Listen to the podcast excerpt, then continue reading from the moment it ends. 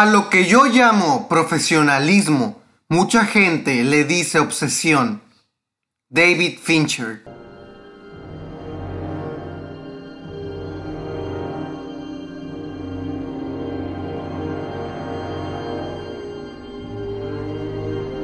Bienvenidos a un episodio más de Culturama. El día de hoy vamos a hablar de uno de los realizadores de cine estadounidenses que no es precisamente uno de los directores más premiados, pero sí es uno de los directores más reconocidos que ha hecho películas que más de uno de nosotros ya hemos visto, nos identificamos con ellas y sobre todo y más importante que son películas de culto. Este director para mí al menos ha realizado en su ya eh, extensa carrera cinematográfica, lo que vienen siendo al menos unas 3 a 4 películas de culto. Es un director bastante prometedor, con una propuesta muy interesante y que sobre todo personalmente me gustan bastante eh, las tramas de su cine. Hablamos nada más y nada menos que del director David Fincher. David Fincher es sin lugar a dudas uno de los mejores realizadores cinematográficos trabajando en la actualidad.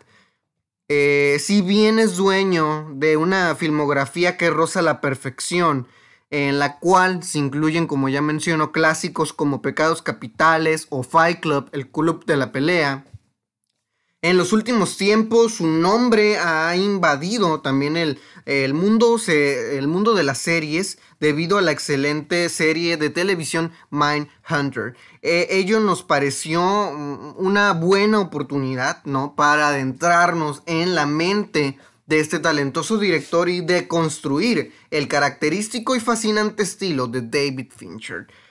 Primeramente, antes de empezar a analizar eh, algunos recursos eh, más utilizados por este autor a la hora de construir un film o una película, hagamos un poco de historia, ¿no? Luego de trabajar eh, varios años en publicidad y sobre todo de dirigir decenas de videos musicales, incluido Michael Jackson, Madonna, Sting Fox, finalmente Fox le ofreció a Fincher la oportunidad de dirigir su primer largometraje en Hollywood, que viene siendo la película de Alien 3 de 1992, como consecuencia de la interferencia constante del estudio en el proceso creativo y de infinitas reescrituras de guion, eh, la película terminó siendo un, bodrio, un total y rotundo desastre. Sin embargo, fue tal eh, el trauma de este fallido debut eh, que este joven director ¿no? Decidió no rendirse nunca.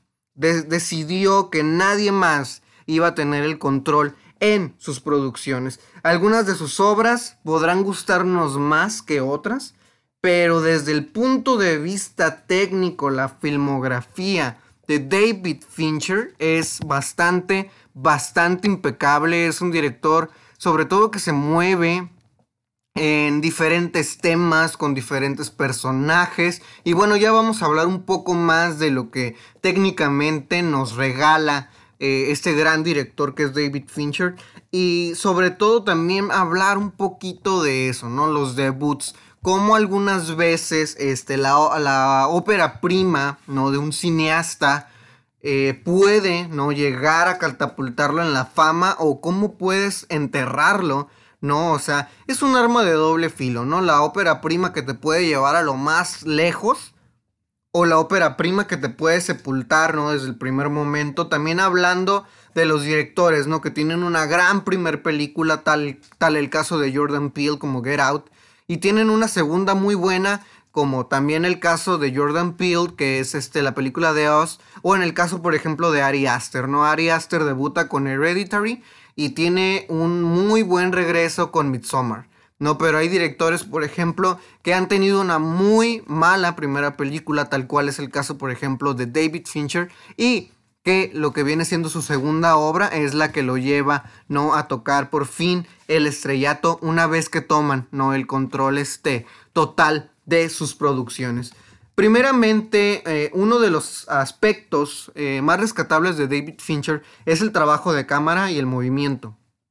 Uno de los aspectos eh, más característicos del estilo de David Fincher es su preciso y sobre todo concienzudo trabajo de cámara. Cada plano, movimiento, tiene una justificación dramática o narrativa y ninguna decisión es, como se podría decir, azarosa o puramente estética. Al contrario, todo lo que se posa delante de su lente y la manera en que lo hace, sobre todo va construyendo a la narración. Eh, dice algo de los personajes, habla sin decir palabras cada toma. Un ejemplo muy ilustrativo de cómo el trabajo de cámara eh, se realiza en pos de la historia es el mítico final de eh, Pecados Capitales. Son muy pocas las veces en que aparece un plano filmado con cámara en mano en la filmografía, por ejemplo, de David Fincher, al contrario de otros directores, por ejemplo, como Godard. Por lo general, la cámara en las películas de David Fincher siempre está firme sobre un tripoide y los planos son muy, muy precisos y estáticos, incluso cuando debe captar movimiento. Eh, pero en esta espectacular secuencia final, eh, de la película de, Seven, de Pecados Capitales, el recurso de la cámara en mano se utiliza para dar cuenta del estado eh, psíquico y emocional de los personajes y sobre todo de la relación que hay entre ellos. Por un lado tenemos a los detectives, ¿no? Que es Somerset y Mills, interpretados por el sensacional Morgan Freeman y eh, Brad Pitt, quienes se encuentran en una situación de desconcierto sumamente tensa, ¿no? Por este motivo, cada vez que vemos a alguno de ellos en pantalla, lo hacemos a través de un plano movedizo e inestable. Todo lo contrario sucede cuando quien aparece en pantalla es nada más y nada menos que John Doe, eh, que viene siendo interpretado por Kevin Spacey, retorcido, asesino, que durante el clímax del film tiene a ambos protagonistas en la palma de su mano. Este es retratado a través de planos firmes y estables, los cuales dan cuenta de la posición que el personaje ocupa en la escena. Doe controla la situación, ha logrado conducir a los detectives a una macabra y angustiosa, eh, sobre todo trampa final. Como mencioné más arriba, eh, la manera en que Fincher capta el movimiento eh, también es muy, muy particular, ¿no? Viene siendo muy particular. Si bien los recursos, ¿no? Que utilizan para hacerlo son los habituales, como el paneo, el traveling, los steals, etc., logra sincronizarlos a la perfección eh, con los movimientos de los actores. La cámara sigue con precisión casi milimétrica, ¿no? Por llamarlo de alguna manera. Cada desplazamiento que realizan eh, los personajes, cada cambio de velocidad, cada pausa. Esto hace esto hace en el argot cinematográfico que las acciones retratadas sean percibidas de una manera distinta, o sea, con una fluidez eh, singular, lo cual le permite al espectador comprender más en profundidad el comportamiento del personaje y logra sobre todo una conexión no solo emocional con él, sino también una, una conexión física, ¿no? Con, con, lo que viene siendo este, el, personaje. De ahí vamos a otro este, punto importante en, en el estilo de David Fincher que viene siendo el CGI. Si alguien les pidiera a ustedes este, que nombren directores que se caractericen por desplegar toneladas de efectos especiales eh, generados por computadora en sus producciones, es probable que David Fincher no sea uno de los primeros nombres que se les vayan a ocurrir. Sin embargo, el CGI es una de las herramientas predilectas de David Fincher a la hora de contar historias. No hay que olvidar este, que sus primeros pininos no fueron hechos en la industria, en una empresa que se llamaba Industrial Light and Magic, una de las empresas dedicadas a producir efectos especiales digitales eh, más importantes en Estados Unidos, participando en producciones, por ejemplo, de alto calibre como El regreso del Jedi, Indiana Jones eh, y, El Templo de la Perdición, no por mencionar algunas este, de las producciones en las que estuvo involucrada esta empresa.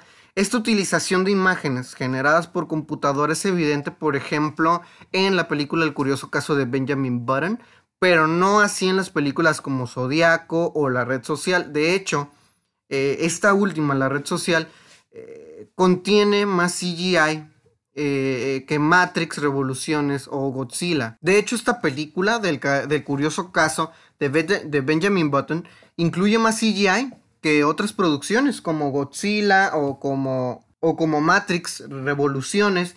Si esta afirmación les resulta un tanto descabellada, se debe que David Fincher hace uso de esta herramienta de una manera muy poco convencional.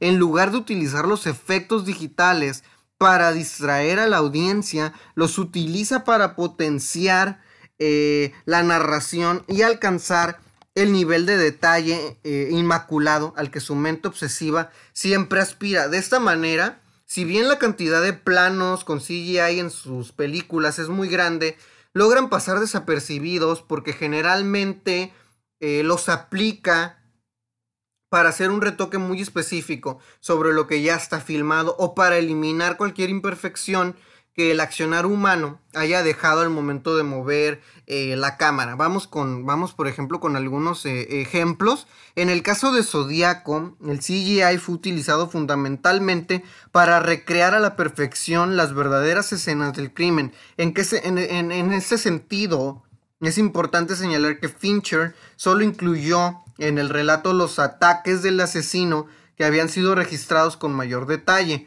Para lograr una fidelidad absoluta entre lo realmente acontecido y lo retratado en, la película, también jugó un papel fundamental, por ejemplo, en la recreación de la ciudad de San Francisco de los años 70, época que, que es donde transcurre, por ejemplo, la trama, y en la película de La chica del dragón tatuado, el CGI está puesto al servicio de la creación de una atmósfera sombría, ya que es utilizado para modificar eh, distintos elementos del ambiente como la disposición de ciertos objetos, el clima e incluso la iluminación. Por otro lado, también se lo usa para agregar minúsculos detalles como una imperfección en el flequillo del personaje de Lisbeth eh, Salander, Rooney Mara, y la presencia de la sangre en la totalidad de la película. Sin duda, uno de los ejemplos más ilustrativos de cómo Fincher saca provecho de los efectos digitales para potenciar la historia es el increíble trabajo hecho por Army, con Army Hammer, perdón, con Army Hammer en la red social. El truco es tan imperceptible que de seguro muchos del público eh, pensaron que se trataba de dos gemelos de verdad, pero no es así, es el mismo actor. Este, lo que hicieron fue poner el, lo que hicieron fue poner eh, el rostro de Army Hammer en el cuerpo de un actor con una fisionomía este, similar a la de Army Hammer. David Fincher también hace uso de los efectos digitales para lograr planos imposibles. Le gusta además de eliminar cualquier imprecisión que el pulso humano haya provocado, generar movimientos y encuadres que provocan la sensación eh, de que la cámara es una entidad omnisciente que levita alrededor de los personajes y de los escenarios con total libertad. Eh, por ejemplo, en la película de Panic Room podemos ver en una toma larga cómo va él este, creando ¿no? esta sensación eh, de que la cámara, no eh, más que nada es una entidad ¿no? que levita alrededor de los personajes. De ahí tenemos, por ejemplo, el espacio y los cuerpos. David Fincher prefiere, prefiere hacer hablar a los cuerpos de sus personajes antes que llenar sus bocas de, burdos diálogos expositivos acerca de las situaciones que están pasando en la pantalla. A través de la utilización de planos abiertos que permiten mostrar con claridad la disposición espacial de los protagonistas y su relación con el entorno, eh, David Fincher calcula minuciosamente cada mirada, postura, movimiento, para que cuenten la historia sin necesidad de palabras. Por ejemplo, en el caso de Pecados Capitales, las distintas etapas que atraviesa la relación de Somerset con Mills está narrada a través de la disposición de sus cuerpos en los distintos planos de la película. Al principio se los muestra distantes y opuestos, sin embargo, a medida que progresa la trama y su relación, esto se invierte por completo. ¿no? Esto se va invirtiendo por, por completo. Eh, hay, otro ejemplo muy claro en la filmografía de David Fincher de cómo va usando este recurso y es en la película, por ejemplo, de la red social. Hay que notar en la escena de la discusión telefónica que mantiene Mark Zuckerberg, eh, que es Jesse Eisenberg, con Eduardo Saverin, que es Andrew Garfield, eh, David Fincher utiliza la posición de cada uno de los personajes la dirección hacia dónde se dirige su mirada para mostrar cuál es la perspectiva emocional que tiene con respecto a su interlocutor. Al principio de la conversación sus miradas apuntan hacia lugares opuestos, lo cual da cuenta del conflicto que atraviesa su amistad. Más adelante, Mark deja un poco de lado la agresión con la que había iniciado eh, la llamada y se muestra más vulnerable ante Eduardo. Es en ese preciso momento cuando la disposición de su cuerpo cambia y queda mirando directamente hacia donde está posicionado Eduardo en el otro plano, indicando un respiro en la pelea y posiblemente una búsqueda de lo que viene siendo este, la eh, reconciliación. ¿no? De ahí vamos a uno de los últimos puntos sobre el estilo de David Fincher, que es el uso de las sombras y los colores. ¿no? La fotografía en los trabajos de David Fincher es sublime, son ya marcadas... Eh, eh, bueno, más bien son ya marcas registradas de su estilo, las paletas monocromáticas de colores que viene siendo el azul y el amarillo, las cuales se adaptan a las sensaciones que él pretende transmitir eh, e impregnar a la historia y sobre todo el uso de la sombra. No es habitual la utilización del claro oscuro y un bajo contraste que permiten volver los rostros de los personajes en la penumbra sin perder, sin perder información incluso en la escena, que en las escenas, perdón, que transcurren durante el día. Entonces, sin lugar a dudas, David Fincher, eh, como ya menciono, es un director bastante, bastante sobresaliente. Para mí, eh, no cabe duda que es uno de los realizadores más talentosos este, en estos últimos años, ¿no? Yo creo fielmente que lo es. Hay varias de sus películas que la verdad a mí me llaman bastante, bastante la atención. Y vamos a hablar un poquito este, de, las películas, ¿no? De David Fincher, que eh, para un servidor, ¿no? Van siendo eh, parte de eh, buenas películas, ¿no? Y que son películas que yo creo que ya han marcado bastante este, un, legado, ¿no? En, lo que David Fincher este, refiere como director y como cineasta, ¿no? Primeramente tenemos Panic Room del 2002. Eh, David Fincher mostraba sus inquietudes dentro del departamento de los efectos visuales y la perfección comenzaba, comenzaba a ser una constante y la habitación del pánico, Panic Room, fue la primera prueba de fuego, ¿no? La, la historia, muy al estilo Hitchcock, contaba con planos secuencia que recorrían la casa que había sido recreada, ¿no? Digitalmente, y que en su momento nos hizo preguntar eh, cómo le hizo, ¿no? Un sólido, eh, la película es un sólido tráiler que no tuvo ningún giro inesperado, quizá una razón más por la que David Fincher quiso que lo, que, que lo encasilláramos, ¿no? Como un director esto, tipo Chalaman, ¿no? Entonces, este, Panic Room fue una de las primeras películas este, de David Fincher y cuenta este, con la participación de Jodie Foster. Es una película rara, muy pocos de nosotros creo que la hemos llegado este, a mirar, pero si tienen la oportunidad, pues sí vale mucho la pena este, que le echen por ahí un ojo. De ahí tenemos el curioso caso de, de Benjamin Button del 2008.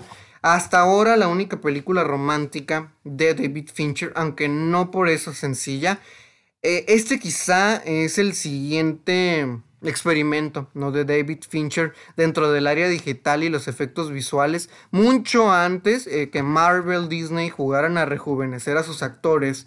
David Fincher, quien ya había coqueteado con la idea, eh, con la idea en el famoso comercial del ya fallecido empresario de palomitas Orville Redenbacher, eh, tuvo un Brad Pitt, ¿no? Como conejillo de indias, para hacerlo pasar de un hombre eh, octogenario a un casi, casi adolescente, ¿no? De ahí tenemos una de mis películas favoritas de David Fincher, que es Perdida, Gone Girl, del 2014. Por cierto, si no han leído el libro de Gone Girl, de Perdida, léanlo, léanlo, léanlo. Es un gran libro, es un gran, gran libro, es wow. O sea, si la película es wow, el libro es doble o triplemente wow. O sea, es una novela sensacional, muy, muy recomendable, te atrapa.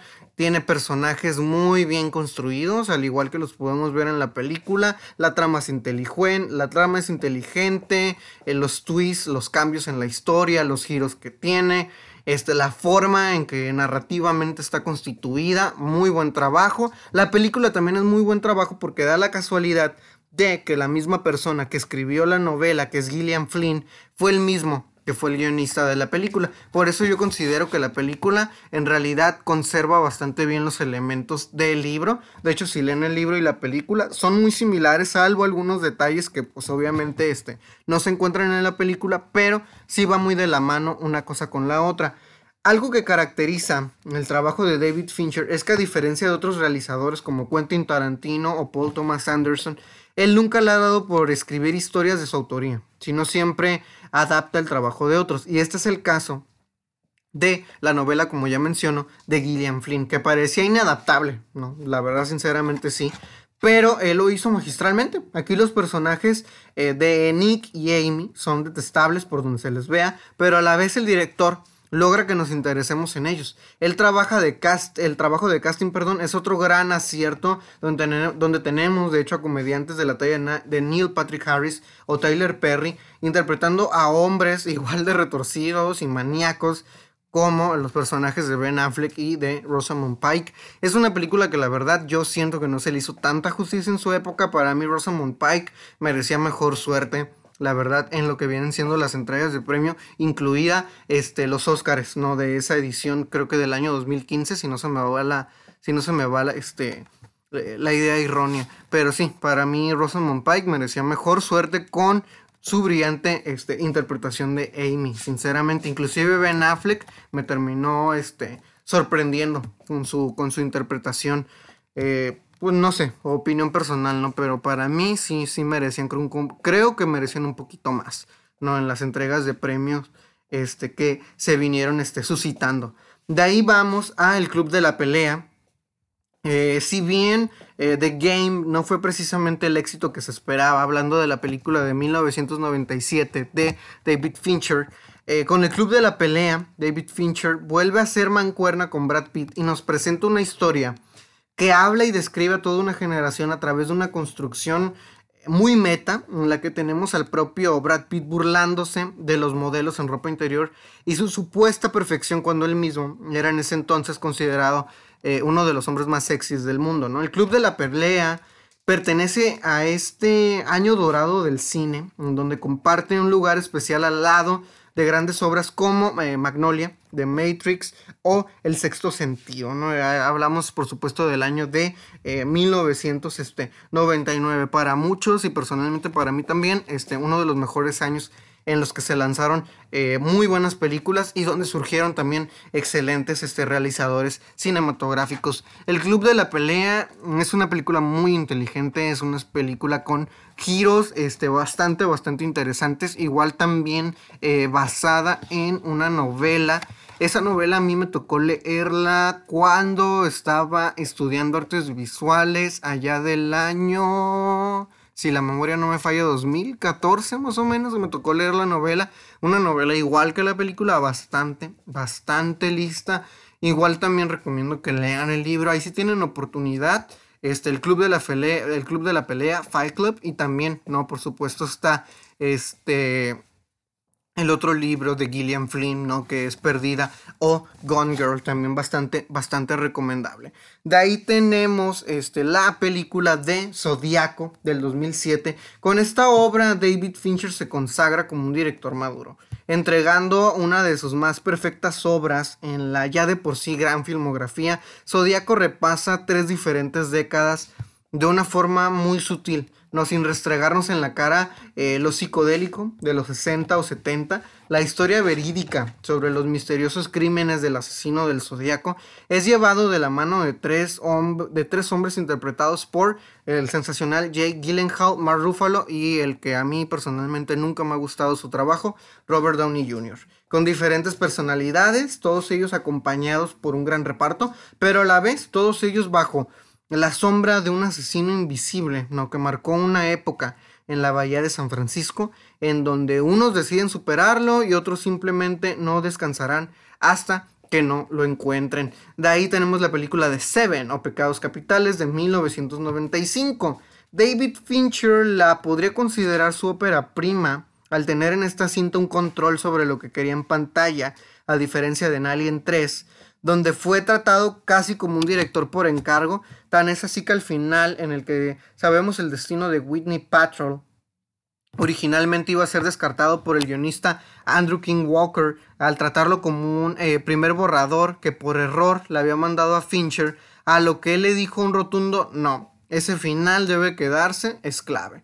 Morgan Freeman y Brad Pitt ofrecen una mancuerna típica en el tráiler policiaco de pareja dispareja, pero que construyen una amistad a lo largo de cada escena en donde primero se presentan como dos machos alfa en busca de dominar la escena del crimen, para después apoyarse el uno al otro, entre silencios que dicen todo. De ahí tenemos una película que personalmente a mí me gusta bastante, aunque conozco varias gente que es eh, detractora de ella. Es la película de red social del 2010. La idea de una película acerca del origen de Facebook, sobre todo sobre el papel sonaba vacía y bastante frívola, pero cuando David Fincher aceptó el proyecto y además era sobre un guion escrito por Aaron Sorkin, ese genial, genial este, guionista estadounidense, eh, era ya muy llamativo.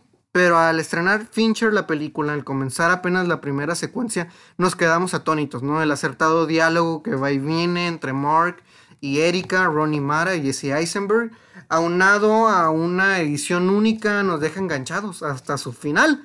Cada secuencia, cada momento de construcción de Facebook es el simple pretexto para atestiguar una historia de ambición, venganza, deseo de poder, fórmulas matemáticas en la ventana de la Universidad de Harvard y sobre todo no para hablar de lo prepotente y lo arrogante que pueden ser este, los seres humanos, no sin lugar a dudas. Ahora, agregando un poquito nada más. Esta película todavía no sale. No, esta película todavía no sale y creo que lo mencioné en un podcast pasado que eh, es una película que está eh, próxima a, salir. ¿No? Hablamos de una película que ya está en las manos de Netflix, que es la película de Mank. Es una película que va a ser estrenada, todavía no precisa creo el año, este, eh, pero está, ¿no? Hecha de la mano de David Fincher. Este, la película va a contar, por cierto, con la participación de el ganador del Oscar Gary Oldman también y está producida por Eric Rock.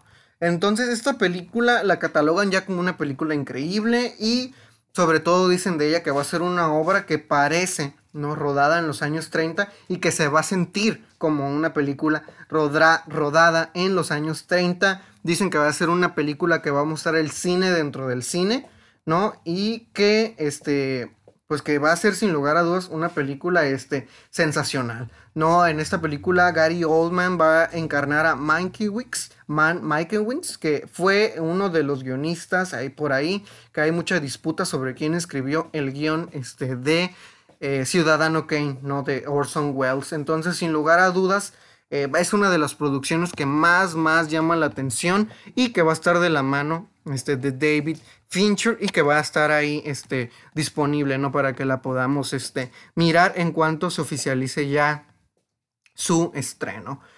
Pues con esto damos por concluido un episodio más de la segunda temporada de Culturama. Por favor, sigan leyendo libros, síganos en la página de Culturama TJ en Instagram y sobre todo, sigan leyendo libros, sigan mirando cine y no dejen por favor de escucharnos en nuestras próximas ediciones. Este es un episodio más de Culturama. Muchas gracias y que tengan un excelente, excelente día.